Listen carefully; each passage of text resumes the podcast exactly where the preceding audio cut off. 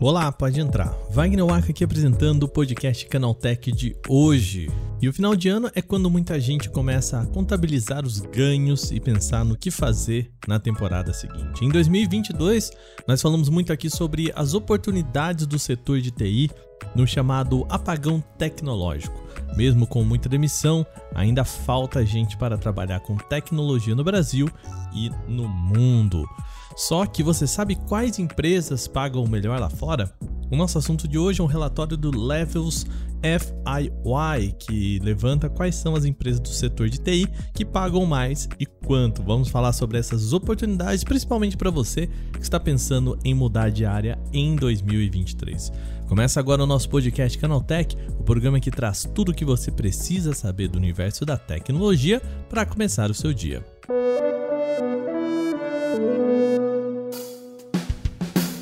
Olá, seja bem-vindo e bem-vinda ao podcast Canaltech, o programa diário que atualiza você das discussões mais relevantes do mundo da tecnologia.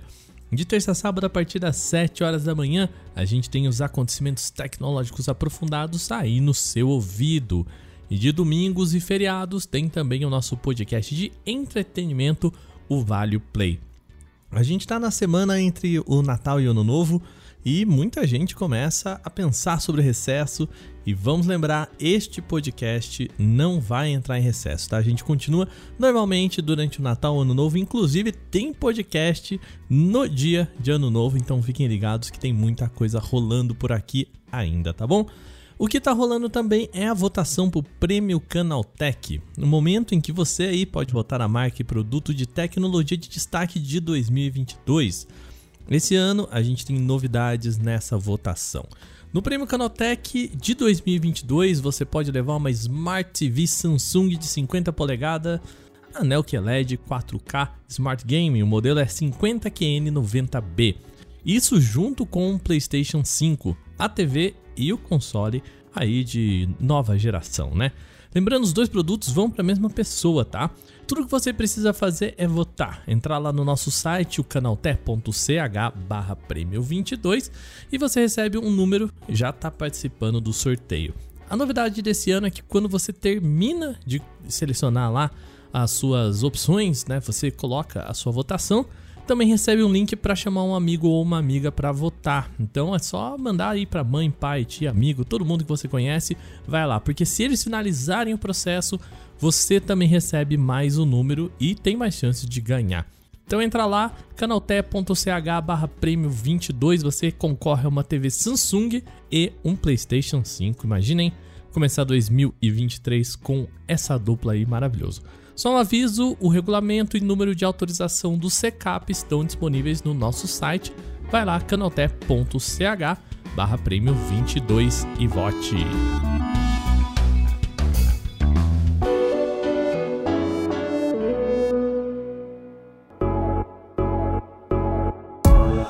Depois de um ano de muitas demissões, vamos falar de emprego aqui no nosso podcast Canaltech. Nós temos falado há tempos por aqui que o mercado de tecnologia está precisando de profissionais de TI.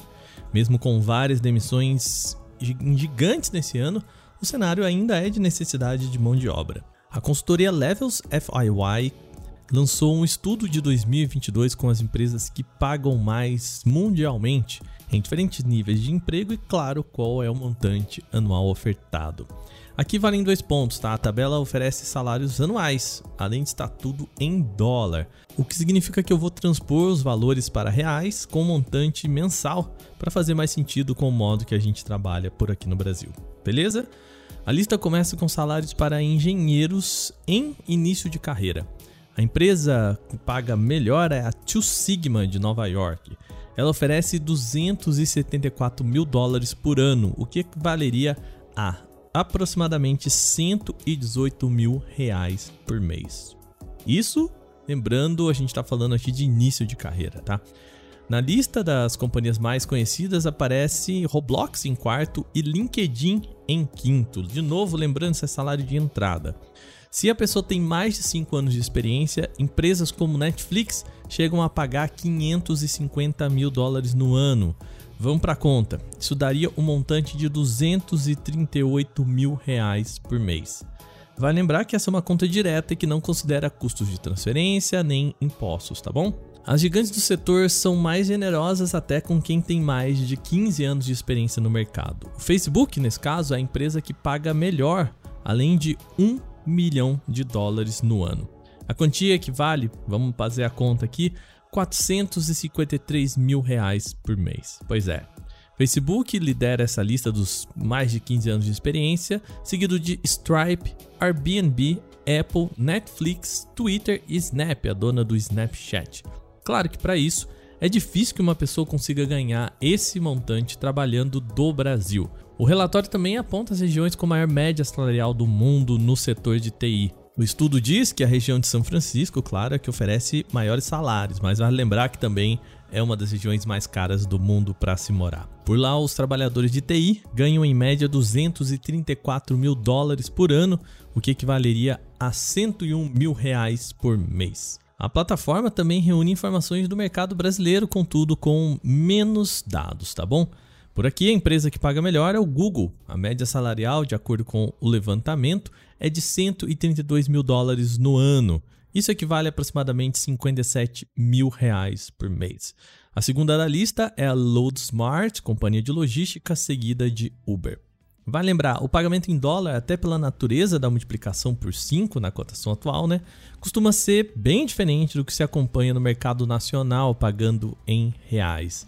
Vale a gente lembrar aqui um levantamento da Revelo que nós já compartilhamos aqui no nosso podcast e que mostra que a média salarial de entrada de profissionais de TI é de 4 mil reais mensais, bem abaixo do que eu falei ali no começo do programa, né? Para expandir para além dos 10 mil reais mensais, um profissional brasileiro precisa ter pelo menos 7 anos de carreira, de acordo com o estudo da Revelo. Esse é um dos movimentos que também aponta a predileção de brasileiros por trabalhar para companhias no exterior, o chamado outsourcing. Fica claro aqui, né? O estudo da Revelo aponta a dificuldade de a pessoal aqui no Brasil encontrar trabalhadores mais experientes no mercado nacional, uma vez que o aumento da experiência leva essa pessoa a buscar a receita em dólar. Quando a gente faz as contas aqui fica claro o porquê. Se você está buscando a transição profissional, ainda é o momento de entrar nessa, tá? Uma vez que a alta demanda de profissionais ainda deve durar por pelo menos mais três anos. Isso de acordo com os especialistas que a gente consultou durante todo o ano aqui no Canal Tech.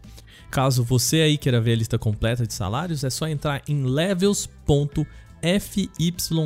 Eu vou deixar também aqui o link na descrição do nosso podcast, beleza? Bom, terminado agora o nosso principal assunto de hoje, vamos para o nosso quadro Aconteceu também.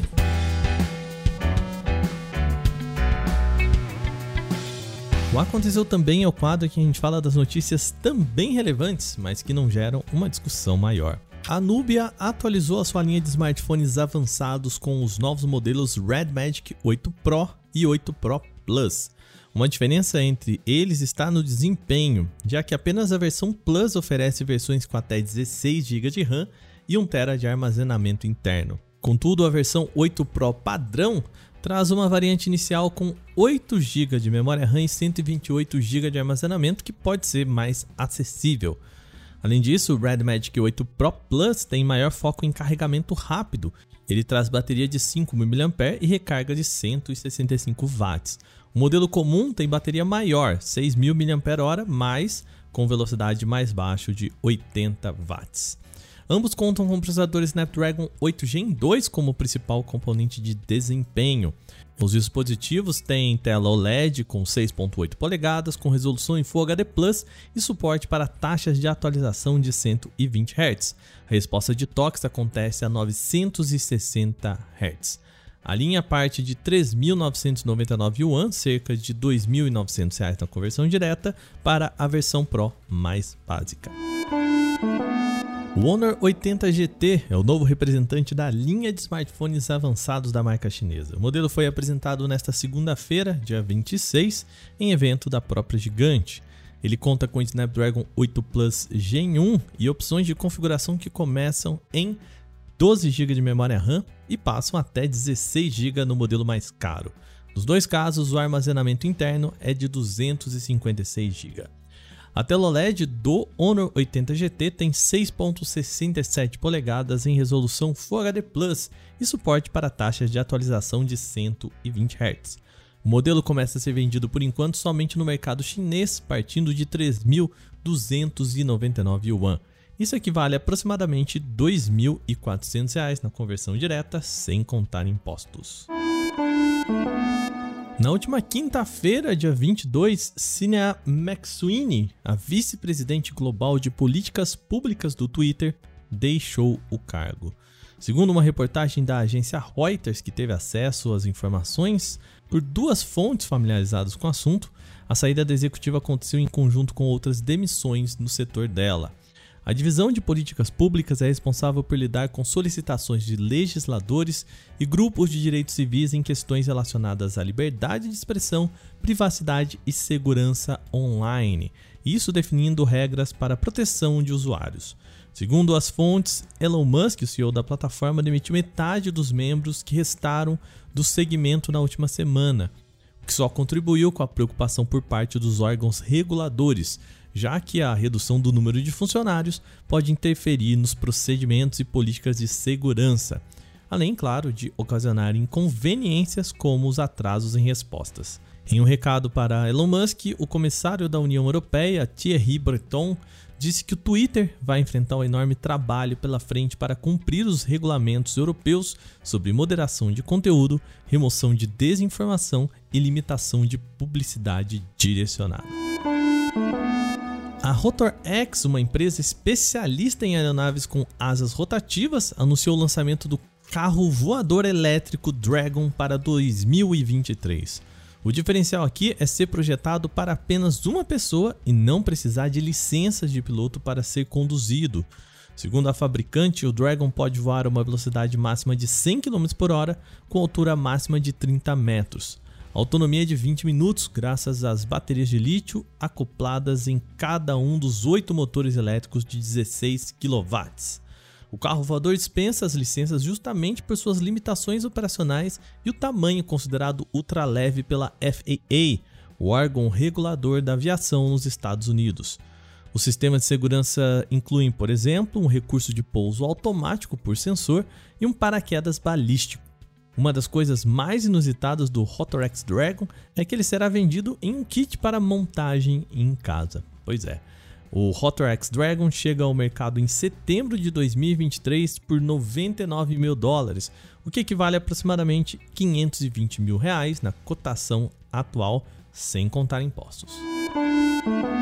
Cientistas do Instituto de Pesquisas do Hospital Geral de Toronto, no Canadá, em parceria com engenheiros da empresa United Bioelectrics e da técnica, demonstraram a viabilidade do uso de drones para transporte de órgãos humanos. Durante os testes, eles utilizaram um veículo aéreo não tripulado para levar um pulmão humano doado por um paciente que havia morrido no Hospital Geral de Toronto. O destino foi outro centro médico, ambos no centro da cidade, provando que esse tipo de transporte pode ser eficiente e seguro. Para funcionar como meio de transporte de órgão humano, o drone sofreu algumas alterações específicas. Primeiro, os engenheiros adicionaram novos componentes eletrônicos projetados para manter uma conectividade mais forte entre os trajetos. Em seguida, eles adicionaram dispositivos de segurança como paraquedas, luzes de alerta, câmeras, rastreadores GPS e um sistema de recuperação capaz de emitir sinais caso o drone desvie do percurso e se perca em um ambiente urbano. Após mais de 400 horas de voo controlado, os pesquisadores decidiram que era hora de testar o drone em uma situação de mundo real. A aeronave percorreu uma distância de pouco mais de 2 km entre os dois hospitais, levando o pulmão doado até o paciente que esperava pelo transplante. O drone foi do ponto A ao ponto B em menos de 5 minutos, transportando o órgão com segurança e em tempo recorde, sem ter que depender de helicópteros caros ou de veículos terrestres que podem demorar muito para vencer o trânsito de grandes cidades, principalmente em horários de pico.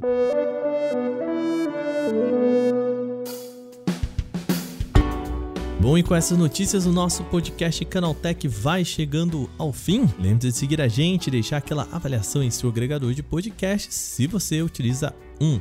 A gente lembra que os dias da publicação do nosso programa são de terça a sábado, sempre com episódio novo logo de manhã, às 7 horas para acompanhar o seu café. De domingo temos o Vale Play e de segunda-feira o nosso Porta 101, então vai lá escutar também. Esse episódio foi roteirizado, apresentado e editado por mim, Wagner Waka, e o programa também contou com reportagens de Gustavo Minari, Vinícius Mosquen, Felipe De Martini e Natan Vieira. A trilha sonora é uma criação de Guilherme Zomer e a capa deste programa foi feita por Eric Teixeira. A gente vai ficando por aqui. Amanhã tem mais. Aquele abraço. Tchau, tchau.